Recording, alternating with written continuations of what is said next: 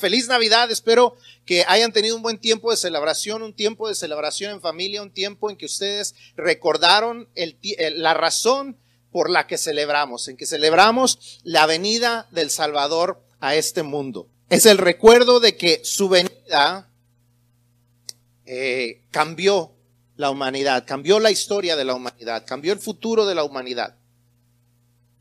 Damos gracias a Dios por esa buena noticia. Y yo creo que todos nos gusta escuchar buenas noticias. No conozco una persona que le guste escuchar malas noticias. Hay gente que espera escuchar malas noticias, hay gente que vive esperando cuándo va a escuchar la próxima, la, próxima mala noticia, pero no por eso les gusta. Simplemente a veces hay personas que tienen una una mentalidad un poco más pesimista y esperan que llegue una mala noticia, pero no por eso les gusta.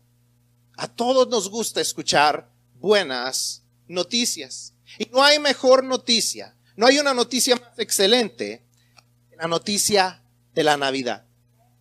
La celebración de que el Hijo de Dios vino, de que el Salvador vino a este mundo, la provisión para el ser humano que no se podía salvar por sí mismo, vino.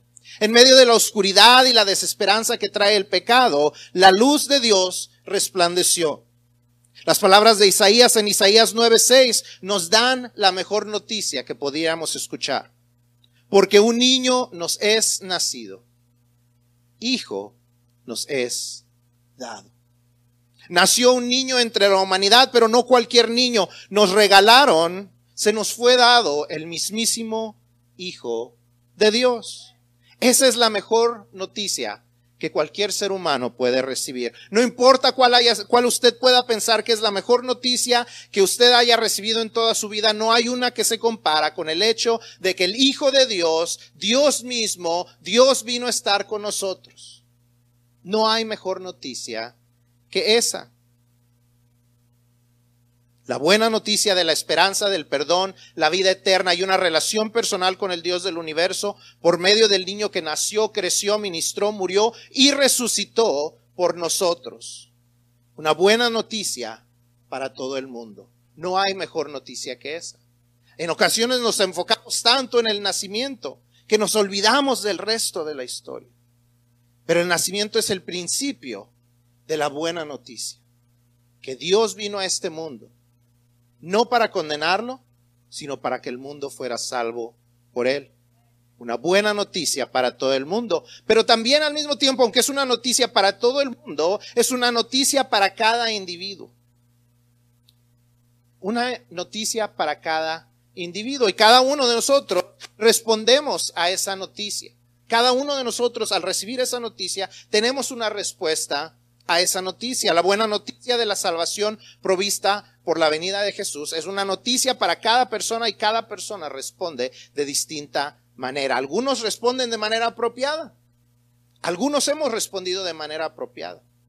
Algunos hemos respondido por mucho tiempo de la manera inapropiada hasta que eventualmente lo recibimos. Y algunos todavía están esperando responder de la manera apropiada.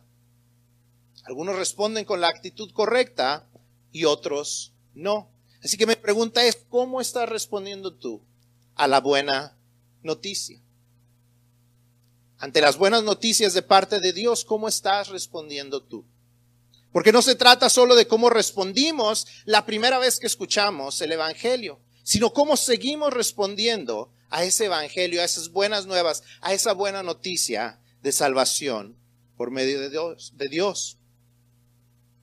No se trata solamente de haber hecho una decisión por Cristo, no se trata solamente aún tal vez de haber hecho un compromiso por medio del bautismo. Todos seguimos respondiendo de alguna manera a esas buenas nuevas. Y en estas fechas antes de comenzar un nuevo año, es un buen tiempo para pensar si hay cambios que necesitamos hacer en nuestra respuesta o en nuestra actitud de las buenas noticias que trae Jesús. See, in life, everyone loves good news. I don't know a person who enjoys bad news. There's people who expect bad news, but they don't necessarily enjoy them. They're just kind of have a pessimist attitude and they expect the other shoe to drop, bad things to happen. well, what's going to go wrong this time? But they don't necessarily enjoy them. Everyone enjoys good news. And there are no better good news than the, the best news, which is Jesus Christ coming to earth. The birth of baby Jesus.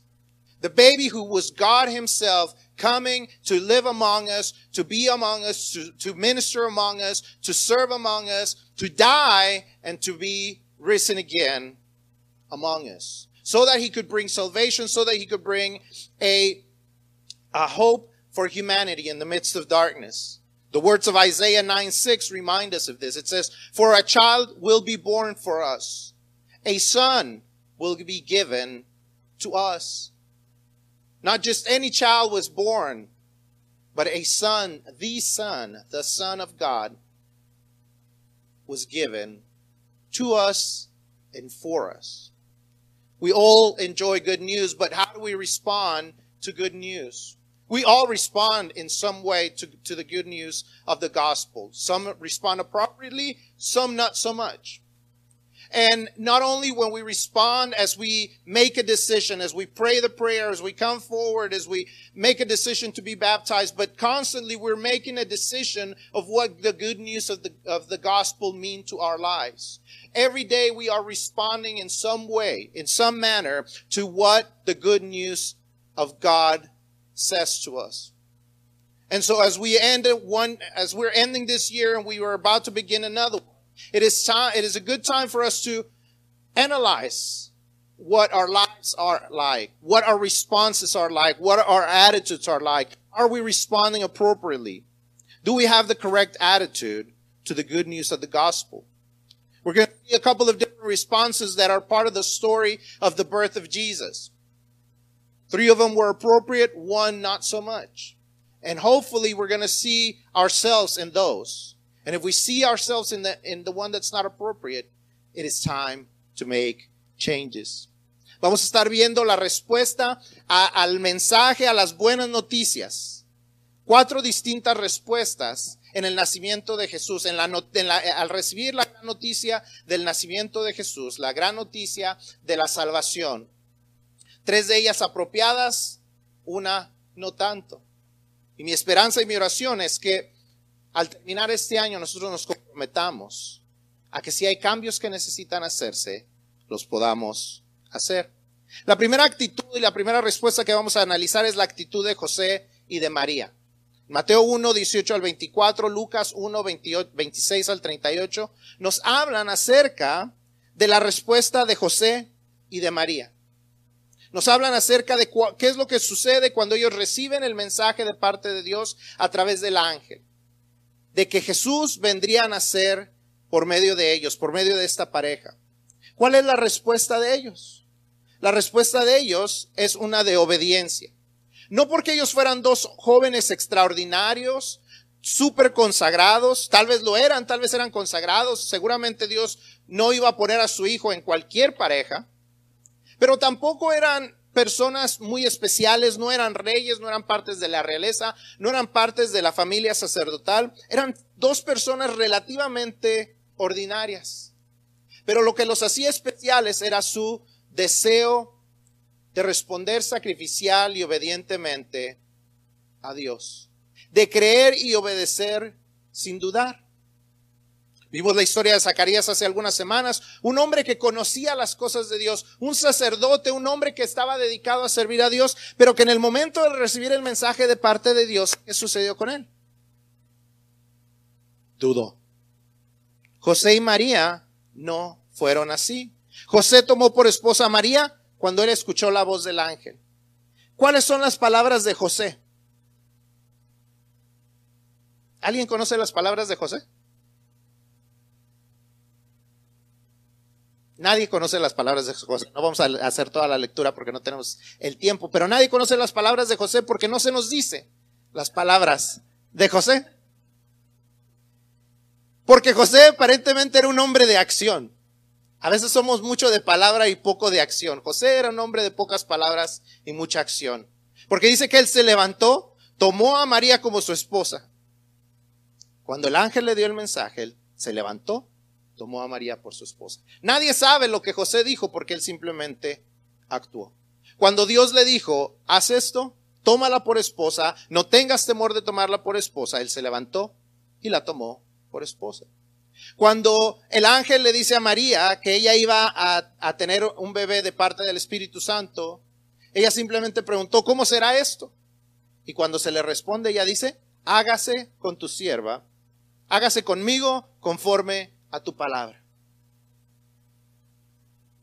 Esa es la respuesta que Dios busca de nosotros. Ante las buenas nuevas, Dios espera una respuesta de obediencia, obediencia sin condiciones, obediencia en fe, obediencia con confianza, obediencia en lo grande y obediencia en lo pequeño.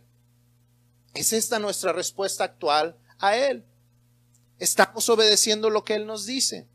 Le tenemos tanta confianza a lo que Él nos dice en sus consejos, en su palabra, que estamos dispuestos a obedecer. Lo estamos compartiendo como Él nos manda. Le estamos diciendo a otros que necesitan confiar en Él, que necesitan conocerlo a Él. Eso es parte de nuestra obediencia. ¿Estamos obedeciendo o estamos dudando? ¿En qué áreas de nuestra vida estamos confiando? ¿Y en qué área necesitamos obedecer más? ¿Cómo estamos obedeciéndolo en las relaciones que tenemos? ¿Estamos teniendo las relaciones adecuadas? Cuidamos de nuestras relaciones personales, nuestras relaciones familiares, como Él nos dice. ¿Somos como esposos amorosos o somos ásperos? ¿Como esposas son respetuosas o fallan al respeto? ¿Como hijos obedecemos? ¿Obedecen? ¿Honran? Como padres, estamos cuidando de nuestros hijos, guiándoles. ¿Qué es lo que estamos haciendo?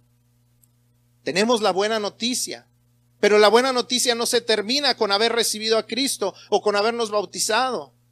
La buena noticia continúa y nuestra respuesta debe ser una respuesta en obediencia.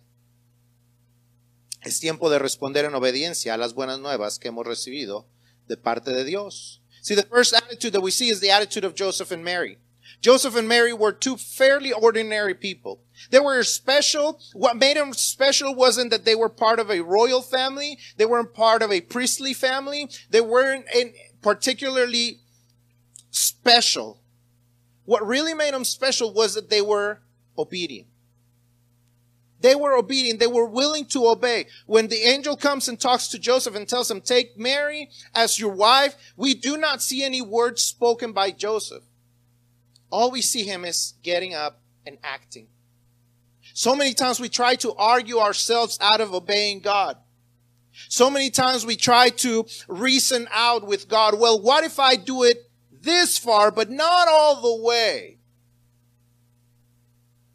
We try to say, oh yes, God, we are going to obey, or I am going to obey. There's a lot of words, but there's no action. See, Joseph was a man of action, even though we don't know any of his words. Mary, when she was told that she was going to have a baby, that she was going to have the savior of the world, all she asks is, well, how is this going to happen? And when she is told, she says, well, then let this happen according to your word. What made them special is that they were obedient. They responded to God's uh, message of, of hope and of salvation in obedience. And that's what God expects of us. That as we make decisions, uh, as we already know that God has already given us salvation, we can respond in obedience. Not so that we can be saved, but because we are saved. That we respond in obedience to the, the things that he tells us to do or not do through his word. Because what he wants for us is what's best and we understand it and we know that he has a plan and we trust that plan and we are willing to obey it just because he says so. Are you obedient in the things that you are doing or do you doubt him? Are you obedient to his word in what he says about relationships, about who to date, about what things to do, about what things not to do, about how to handle finances, how to handle your relationships at home, how to handle uh, your your marriage, how to handle your uh, relationship with parents or with children. All those things God has given us a, a th- something to do, and He calls us to obedience. And an appropriate response to having the message of salvation and understanding the message of salvation is obedience to His word. La segunda actitud que vemos es la actitud de los pastores. Si están llenando sus boletines, se me olvidó decirles, pero si están llenando sus boletines, pueden ir llenando estos espacios. La segunda es la actitud de los pastores. ¿Cuál es la actitud de los pastores al recibir el mensaje de parte de Dios? Se maravillan. Dice que ellos temen primero y después se maravillan de todas las cosas que suceden a su alrededor. ¿Cuándo fue la última vez que te maravillaste por lo que Dios hace o ha hecho en tu vida? ¿Cuándo fue la última vez que te maravillaste? Si no lo puedes recordar, preocúpate, porque Dios constantemente está actuando alrededor de nosotros. Dios constantemente está mostrándonos su misericordia. Dios constantemente está haciendo cosas que ni siquiera nos esperábamos. Dios constantemente está respondiendo a oraciones que creíamos que eran casi imposibles, pero oramos como quiera y Dios responde. ¿Cuándo fue la última vez que te maravillaste por lo que Dios hace? No podemos dejar de maravillar por lo que Dios hizo, hizo, perdón, y sigue haciendo en nuestras vidas. No podemos comenzar a ver los milagros de Dios como algo que simplemente pasa. Los pastores se maravillaron al ver al ángel y después vieron un grupo más grande de ángeles. Su gran temor se convirtió en un gran asombro y al desaparecer los ángeles y al ir ellos a visitar a Jesús, dice que ellos respondieron con alabanza y adoración por lo que habían visto y oído.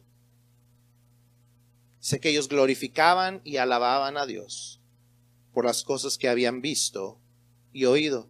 ¿Cuándo fue la última vez que alabaste a Dios? Y no estoy hablando solamente del tiempo de la alabanza aquí. ¿Cuándo fue la última vez que simplemente reconociste lo que Dios hace en tu vida? Que le alabaste en soledad. Que levantaste tu voz aquí. En ocasiones estamos aquí y estamos en el tiempo de la alabanza, pero nos falta alabar verdaderamente.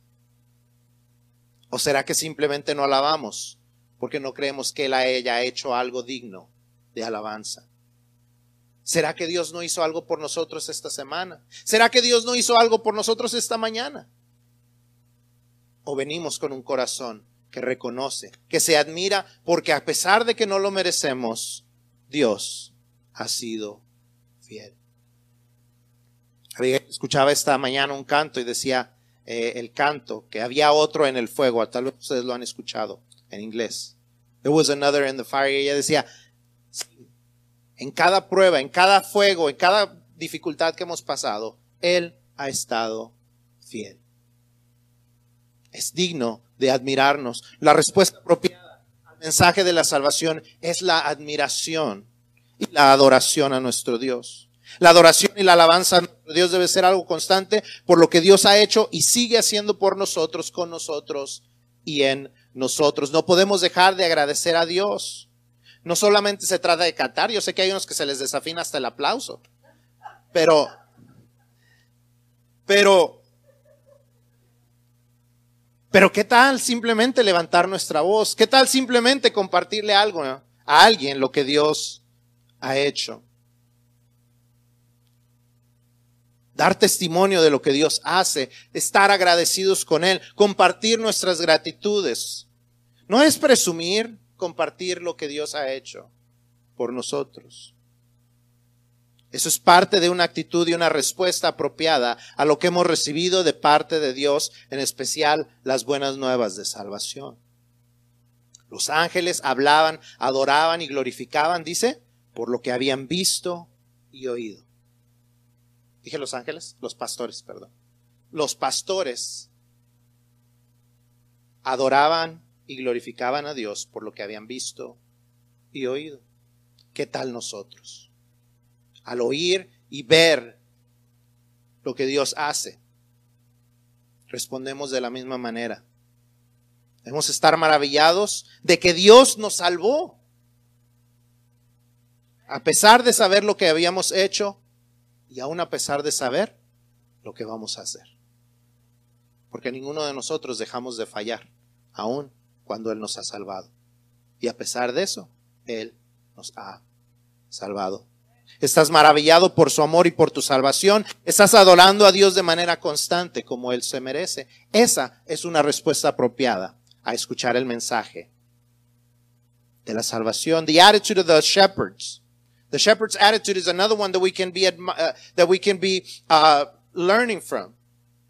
That as they heard the message, as they heard from the angels that the Savior had come, as they hear the words of the of the of the worshiping angels, they are uh, in fear.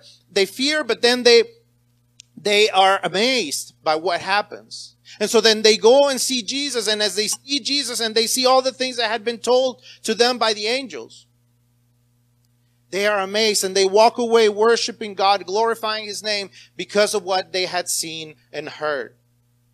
That is an appropriate response to the message of salvation, to hearing the message from God. Is that the response that we are giving Him? As we hear, as we see all the things that happen around us, as, are we amazed by what God is doing in our lives? Are, when was the last time that you were amazed by something that God did that you were not expecting? By that answered prayer? By those things that seemed impossible? By those, those requests that you thought that they would never happen? That everyone had already told you there is no way that it's going to happen. And all of a sudden, God answers. When was the last time you were amazed by what you have seen and heard? We should be amazed that God loves us, that God answers our prayers, because none of us is good enough to deserve it. And it's not just about worshiping in song. It is part of it and we should worship and we should lift our voices, whether it's by ourselves or whether it's in the church. We should be worshiping. That is part of our worship, uh, of our recognition uh, of, of what God has done for us. But that's not the only thing that we have to do. You may not be a great singer, but if you can talk, you can share your testimony. You can share what God is doing. You can share how amazed you are of what God has done in your lives. Are you sharing it? Are you telling people? Are you worshiping? Is that your response? Because that is an appropriate response. It's one of the appropriate responses to a message of salvation and love from God. Número tres, la tercera actitud que podemos ver es la actitud de los magos del Oriente.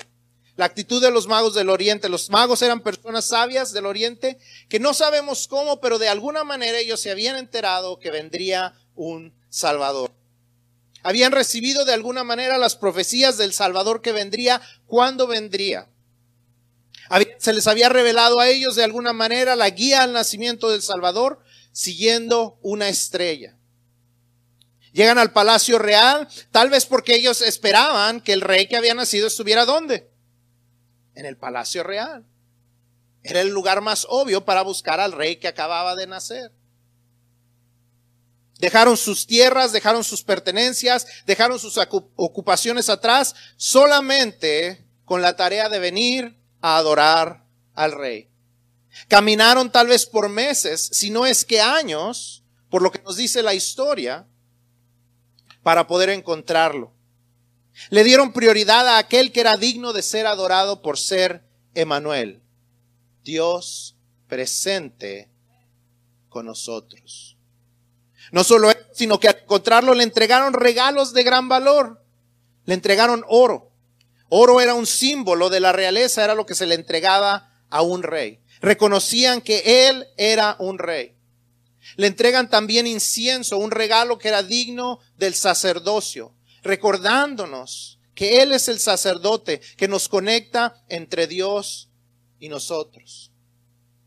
Y le entregan mirra, un augurio de su muerte, una esencia que se usaba para, ah, para poner a los cuerpos de, los, de los muertos, para preparar a los cuerpos de los muertos, recordándonos que ese sería el sacrificio necesario para nuestra salvación. La actitud de los magos es una de las que debemos aprender a imitar. Debemos darle prioridad a Dios, a sus planes, a su palabra, a su mensaje, a su pueblo. Debemos aprender a darle prioridad a nuestro Dios. Ponerlo sobre todas las cosas. Me imagino a los, a los magos en sus ocupaciones normales cuando de repente ven la estrella que ellos esperaban y decidir dejarlo todo atrás. Decidir, es tiempo de empezar a avanzar, es tiempo de empezar a caminar, es tiempo. ¿Y, qué vamos a hacer con todo lo que tenemos? Déjalo atrás, déjalo a un lado. Nos encargaremos cuando regresemos. Pero ahora es tiempo de ir y adorar al Rey. Es tiempo de imitar esa actitud, darle prioridad a los planes de Dios, hacer lo que Él quiere hacer con nosotros y por medio de nosotros. Darle prioridad a su palabra, obedecerla y venir y aprenderla. Estar aquí en las clases. Estar aquí en las clases, estar aprendiendo lo que Dios tiene para nosotros. Estar aquí, darle prioridad a su pueblo. No hay manera de reemplazar la adoración corporativa. No hay manera de reemplazar el tiempo que estamos juntos. Me, recordaba cómo los, los israelitas, al ser esparcidos por todo el mundo, no podían ir todo el tiempo al templo. Así es que empezaron a tener las sinagogas, reuniones con otros judíos donde pudieran aprender y adorar porque sabían la importancia de estar juntos. Cuando la iglesia nace, hace lo mismo. Empieza a reunirse a pesar de la persecución, a pesar de los temores, a pesar de todo lo que sucedía a su alrededor. Ellos buscaban, cada que llegaban a una ciudad, buscaban estar juntos. Sabían que eran parte de una, una, iglesia universal, pero al mismo tiempo formaban parte de una comunidad de creyentes en la ciudad donde vivían. Y eso tenemos que aprender hacerlo nosotros también. Darle prioridad, darle importancia. No podemos pensar que la tecnología puede reemplazar la comunidad. Veía esta semana una, ah, creo que, no, la semana pasada una, una, noticia de una de las iglesias que está teniendo iglesia eh, virtual, con realidad virtual. Entiendo su deseo de alcanzar a las personas que están en, en medio de eso. Pero eso no es suficiente. Es, bueno una, es una buena manera de alcanzar, pero no se pueden quedar ahí. Ahí no podemos, no podemos servir virtualmente. No podemos saludarnos como nos saludamos aquí virtualmente. No podemos vernos los ojos cuando alguien está triste, cuando alguien está sufriendo, cuando alguien está pasando por un problema, cuando alguien está pasando por el sufrimiento de haber perdido a alguien, poder tomar su mano y abrazarlos y decirles, lo siento mucho. No se puede hacer eso. No se puede reemplazar. Tenemos que estar aquí, tenemos que estar juntos, tenemos que darle prioridad a los planes de Dios, al pueblo de Dios, estar en la casa de Dios, ser constantes en asistencia, dar prioridad a nuestro tiempo para Él. Necesitamos dar generosamente respuesta a la generosidad con la que Él nos dio. Dios no escatimó a su propio Hijo, nos dice Romanos 8, y espera una respuesta similar. Primera de Pedro 1, 18, 19 nos recuerda que Dios nos rescató no con oro ni plata, sino con la sangre preciosa de Cristo. ¿Cómo estamos respondiendo sacrificialmente a Él? Y, no estoy hablando solamente igual como dice, de finanzas. Dice que Él no nos salvó por oro y plata y entonces no espera que nada más le respondamos con oro y plata. Sí es importante que demos nuestros diezmos y nuestras ofrendas, pero también debemos responder sacrificialmente con nuestro tiempo, con nuestros talentos, aparte de nuestro tesoro. Pero primeramente tenemos que entregarle todo nuestro corazón. Si Dios tiene todo nuestro corazón, el resto, como decimos, es papita. Darle tiempo, talento y tesoro será fácil si le damos nuestro corazón completamente. Comenzar un nuevo año nos da la oportunidad de cambiar si hemos estado fallando, de cambiar nuestra actitud ante las buenas nuevas de salvación que hemos recibido de parte de un Dios extremadamente generoso para con nosotros. ¿Alguien puede decir que Dios no ha sido generoso con usted? ¿Alguien puede decir es que Dios no ha sido generoso conmigo? El simple hecho de que haya entregado a su propio Hijo nos muestra la generosidad de Dios.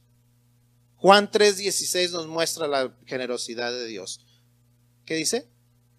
De tal manera amó Dios al mundo que ha dado a su Hijo. Es tal el amor que su respuesta a ese amor es generosidad, dar. Dar no oro y plata por nuestro rescate, sino a su propio Hijo. Y eso es la respuesta apropiada, como lo hicieron los magos. Ellos trajeron oro, incienso y mirra. Ellos dieron prioridad en su tiempo a venir y adorar a Dios. Y eso es lo que debemos nosotros hacer también. See the attitude of the Magi. We see that he that that they came, they left everything behind. They came and worshiped. They came looking for the king. They didn't know exactly where he was. They didn't know how long it was probably going to take them. They knew they had to follow the star. It took them for multiple months, perhaps even years. And they still obeyed. They gave priority to the fact that they knew they, they were commanded to go and worship the king that was born. They brought him gifts, not just any gifts, but special, special gifts. And in the same way, we have to respond by giving God priority over our needs, over our likes, giving sacrificially. It is the appropriate response to what God has done for us, to, to the message of salvation that He has given to us. He gave sacrificially. He gave generously. And we should give back in the same way, not just financially. Yes, finances are important, but it's not the only thing that He expects from us. He wants us to give Him our whole heart. If we give Him our heart, giving Him anything else that He requires from us, anything else that He desires from us, is going to be much easier if we will give Him our hearts. Y por último, vamos a ver una respuesta inadecuada. Tristemente una respuesta que en ocasiones es la que exhibimos ante las buenas nuevas que hemos recibido. Y esa es la actitud de Herodes. Herodes ve a Jesús no como lo veían los demás. Herodes ve a Jesús como una amenaza. Era una amenaza para su manera de vivir. Herodes era el rey y ante el anuncio de los magos que un nuevo rey había nacido, se preocupa y desea desaparecer la amenaza a como lugar. Intentó engañar a los magos diciéndoles que él también deseaba adorar al rey, pero su pensamiento era destruir la amenaza. Su hambre de poder le lleva a ser el autor de un infanticidio de todos los menores de dos años en Belén y sus alrededores. Pero pensemos esto. Herodes no había nacido rey. Los romanos le habían dado ese lugar. Él no era descendiente de David para ser rey de los judíos. Es más, la mayoría de los historiadores dicen que ni siquiera era judío, era convertido al judaísmo. Había recibido el reinado como un regalo a causa de la influencia de su padre. Fue tan grande su deseo de permanecer como rey que hizo todo lo necesario para que eso sucediera sin importar el costo para los demás y por eso se perdió estando tan cerca de conocer al verdadero rey. De igual manera, muchos de nosotros nos preocupamos de darle el reinado de nuestras vidas a Jesús. Pensamos que perderemos el control, que dejaremos de hacer lo que nos gusta, que perderemos amistades, que perderemos beneficios, que perderemos los placeres que disfrutamos. Pero al igual que Herodes, como todo ser humano, nuestra vida y eventualmente el reinado sobre ella terminará. Si creemos que nosotros reinamos sobre nuestras vidas, cuando esta vida termina, el reinado de nuestra vida termina.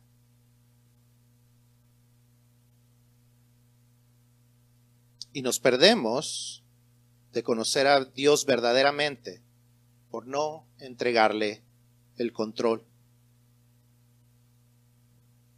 Algunos le hemos entregado nuestro corazón, pero aún así hay áreas que no le queremos entregar el control. nos perdemos de las bendiciones de hacerlo. Nos preocupamos de que Él tome el reinado, de que Él tome las riendas, de que Él tome el control de nuestras vidas, como si nosotros nos hubiéramos ganado el derecho de reinar sobre ellas. Como si nosotros supiéramos hacer un mejor trabajo que Él.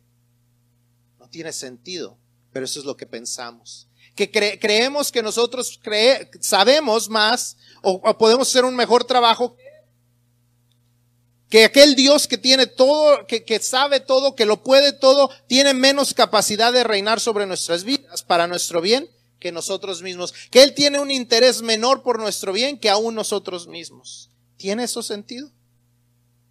Pero así vivimos en ocasiones.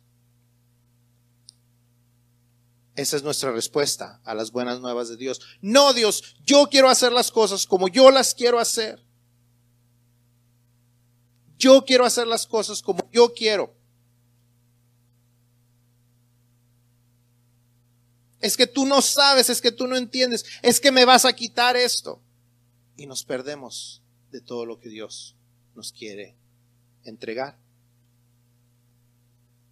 Si no estamos dándole el control de nuestras vidas, eso necesita cambiar.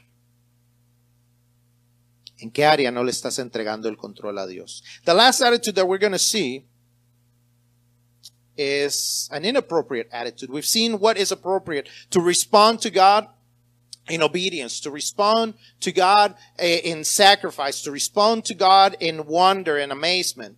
But there's also another response that is an inappropriate response to hearing God's good news for our lives, and that is the response that Herod had.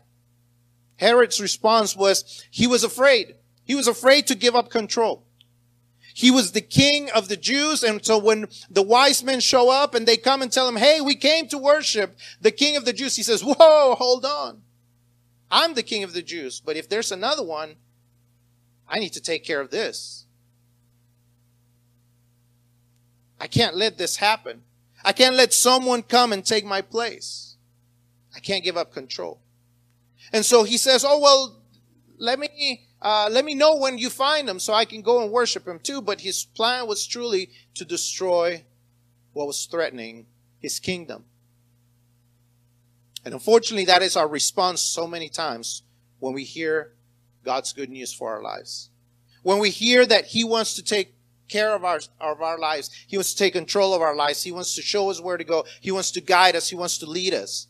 We say, no, you can't take control. That area of my life is what I want to do. I want to do what I want to do. I want to enjoy what I want to enjoy. I, I don't have time for this. I, this is my life. You cannot take control of it. And we miss out, just like Herod missed out. See, he, was so close to the king to the true king, to the one who could bring him salvation, to the one who could give him eternal life. And all he worried was about the temporary. You see, his kingdom ended when his life ended. Our kingdom over our lives ends when our life ends. And then what happens? What will be the destiny? What will be the fate of our souls if we won't give up control to him. ¿Qué aprendemos de todo esto? Ante las buenas noticias de salvación, ante las buenas nuevas de salvación, ¿cómo estás respondiendo tú? Tu respuesta determinará, primeramente, dónde pasas la eternidad. Así que responde correctamente a esas buenas nuevas. Si no has hecho la decisión de recibir a Cristo como tu Salvador, hoy es el día para hacerlo. No dejes pasar otro día. Nunca sabes cuándo será el último día ¿Cuándo será la última oportunidad? Nunca sabemos cuándo es nuestro último día. Y qué triste esperar aún hasta el último día. Es excelente saber que tendremos una eternidad con Él. Pero qué lástima perdernos de la bendición de vivir esta vida con Él.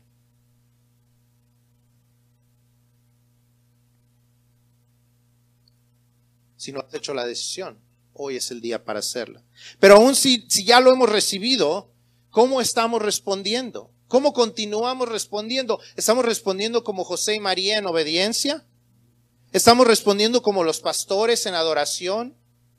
¿Estamos respondiendo como los magos en darle prioridad y en generosidad? ¿O más bien respondemos como Herodes, con temor, con preocupación, con desconfianza? Decimos que le hemos confiado nuestra eternidad a Él, pero no le confiamos nuestra vida diaria. ¿Cómo podemos confiarle a Dios nuestra eternidad y no confiarle nuestro día a día? No tiene sentido. Al terminar un año y comenzar uno nuevo, es tiempo de analizar cambios que debemos hacer y tomar una decisión firme. What do we learn from all this? See, we all hear the same good news. The, all, the, the, the good news of salvation, the good news that come from God are for each, in, each individual. They're for everyone. We all get the same good news. But we each have to choose how we're going to respond to those good news. Are we going to respond like Mary and Joseph in obedience? Are we going to respond like, like the shepherds in amazement and, and in worship? Are we going to respond like the Magi in, in giving him priority and giving to him generously of all of our lives? Or are we going to respond like Herod, where we are not trusting him? Where we cannot trust that he is who he is and that he's going to do what he says he's going to do? we each have to make a decision. First of all, to trust Him as our Savior. And if you have not done that, today is the day that you ought to make that decision. Trust Him as your Savior. But even if you made that decision, trust Him with your everyday. Trust Him with the day to day. Because you can't, it makes no sense to say, I trust Him with my eternity, but I cannot trust Him with my day to day. I got to take care of that on my own. It makes no sense. And yet that's how we live so many times in our lives. Todos tenemos áreas donde Él no tiene el control. Todos tenemos áreas donde necesitamos darle más control. Personalmente, hay un área donde Él no tiene el control. Donde no ha tenido el control.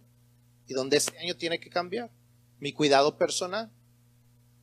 Yo sé que hay cosas que tengo que cambiar. Yo sé que hay hábitos que tengo que cambiar. Yo sé que hay hábitos que tengo que ir dejando y formando nuevos hábitos. Y yo tengo que tomar la decisión. ¿Obedeceré? ¿Confiaré en Él? ¿O voy a seguir haciendo las cosas a mi manera, recibiendo los mismos resultados que he estado recibiendo, que no son los resultados apropiados para mi salud? Seguramente hay áreas donde usted puede pensar y decir, Dios no tiene el control en esta área. Y usted tiene que tomar la decisión de decir, va, este año las cosas van a cambiar. Él va a tomar el control de mis finanzas. Él va a tomar el control de mi matrimonio. Él va a tomar el control de cómo, cómo eh, a mis hijos. Él va a tomar el control de cómo manejo mi tiempo. Él va a tomar el control de si le sirvo o no. Pero tenemos que tomar la decisión nosotros. Todos hemos oído la buena nueva. ¿Cómo responderemos a ella. So we each have to respond. We each have areas in our lives that could, he should have the control of, and he does not have control of. What is that area in your life? Is it how you handle your time? Is it how you handle your relationships? Is it how you handle your finances? Is it how you handle dating? Is it handle how you handle anything even how you handle your body, the body that He has given you. I have that problem. I have not been taking care of my health. And I know that that has to change. What area in your life has to change? We all have that area, and we all have to make a decision. Will He take control of it? Or will, will we still miss out on His blessings there?